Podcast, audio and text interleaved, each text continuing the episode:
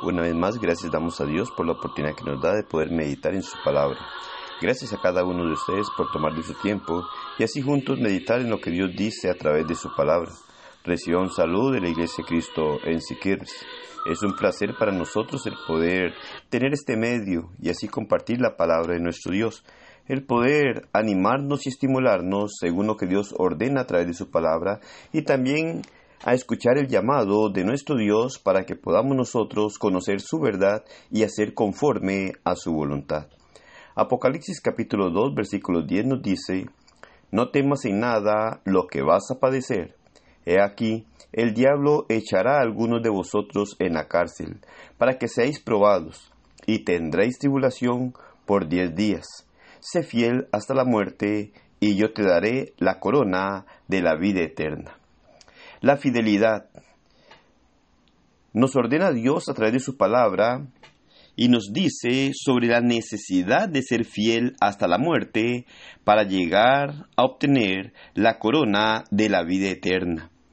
Y es lo que buscamos cada uno de nosotros, el poder ser fiel a nuestro Dios. Cuando hablamos de fidelidad no significa perfección. Debemos de reconocer que no somos perfectos, pero sí hay una gran necesidad de ser fiel a nuestro Dios. El cristiano fiel no es alguien que nunca comete un error. Es alguien que cae, pero que se levanta e intenta otra vez. Miramos nosotros al apóstol Pedro. Este gran hombre intentó caminar sobre el agua, pero falló. Mateo capítulo 14 versículo 28 al 33. Jesús llegó a reprender a este hombre en Mateo 16, 21 al 23. Y miramos nosotros que este hombre llegó a negar a Jesús tres veces. Mateo 26, 35 y 69 al 75. Pablo nos habla en Gálatas 2, 11 al 14 que Pedro llegó a actuar con hipocresía. Pero Pedro no se sumergió en el fracaso, ya que continuó tratando.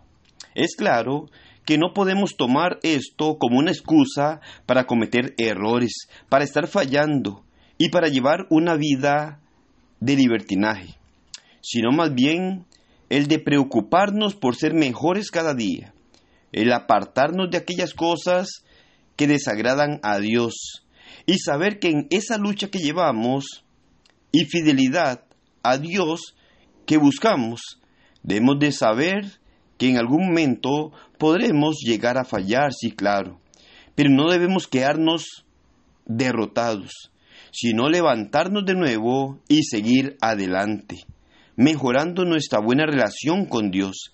Es ahí cuando miramos la búsqueda que tenemos en nuestra vida de ser fieles a Dios.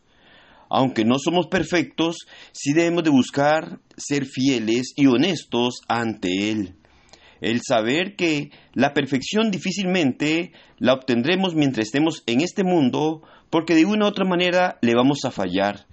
Pero esto no es la excusa que debe de prevalecer en nuestra vida para decir que por nuestra imperfección vamos a estar errando, vamos a estar equivocándonos o vamos a llevar una vida de libertinaje actuando y viviendo de acuerdo a lo que nosotros queremos o a aquellas cosas que nos parecen a nosotros agradables en esta vida, sino más bien el buscar ser fiel a Dios es el tratar día a día de apartarnos de aquellas cosas que desagradan a Él para hacer conforme a lo que Él establece y hacer en nuestra vida aquellas cosas que son agradables delante de nuestro Dios. Debemos de recordar que el cristiano debe pensar en su posición. Y así como nos habla Proverbios 23, 23 diciéndonos que nosotros llegamos a hacer el mejor negocio de nuestra vida. Y que al hacer ese gran negocio no debemos perderlo. Dice Proverbios 23, 23, compra la verdad y no la vendas. Eso es algo importante, el saber que como cristianos, como hijos de Dios, hemos encontrado su verdad. Aquella verdad que nos muestra Él a través de su palabra, la cual debemos de conservar para poder mantener una buena relación con nuestro Dios y ser fieles a Él. Saber que nosotros, cuando llegamos a ser hijos de Dios, a ser cristianos, obedeciendo el Evangelio, hicimos una siembra muy importante. y no debemos de abandonar esa siembra. Esa siembra nos dice Lucas 8:15, mas la que cayó en buena tierra. Estos son los que con corazón bueno y recto retienen la palabra oída y dan fruto con perseverancia. Esa es la siembra importante que hicimos. Saber que nuestro corazón es una buena tierra y que en esa buena tierra llegó a caer la semilla, la palabra de nuestro Dios.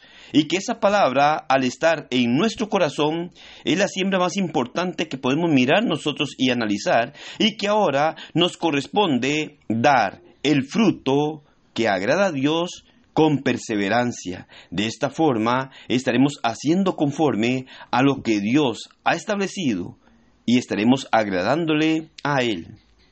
Saber que estamos en la lista de las bendiciones. No debemos de permitir que se borre nuestro nombre de aquel libro. Dice Lucas 11:28, Bienaventurados los que oyen la palabra de Dios y la guardan. Para conservar nuestro nombre en el libro de la vida, debemos de tener la palabra de Dios y guardarla en nuestro corazón. Bienaventurados los que oyen la palabra de Dios y la guardan. Bienaventurados, dichosos somos cuando escuchamos la palabra de Dios pura y la guardamos en nuestro corazón, porque estaremos conservándola tal cual Dios la ha demostrado y la ha dado a conocer a través de su palabra. Comenzó un viaje a un lugar maravilloso y no debemos de detenernos. Dice, dice Hechos 20:24, con tal que acabe mi carrera con gozo. Debemos de seguir la carrera, acabarla con gozo, sabiendo que vamos a un lugar maravilloso que Dios ha preparado para cada uno de nosotros. Entonces la fidelidad hacia Dios importa, es muy importante. El mundo lo medirá a usted y a mí por nuestros éxitos, pero Dios nos medirá por nuestra fidelidad a Él. Por eso debemos de ser fieles a su palabra, debemos de permanecer y conservar la palabra pura para agradar a Dios. Debemos de ser fieles a sus normas, a sus estatutos, andar de acuerdo a su voluntad, para que de esta manera podamos prepararnos para el gran día del juicio final y así poder ir a morar eternamente con nuestro Dios. Que el Señor le bendiga y pase un excelente día.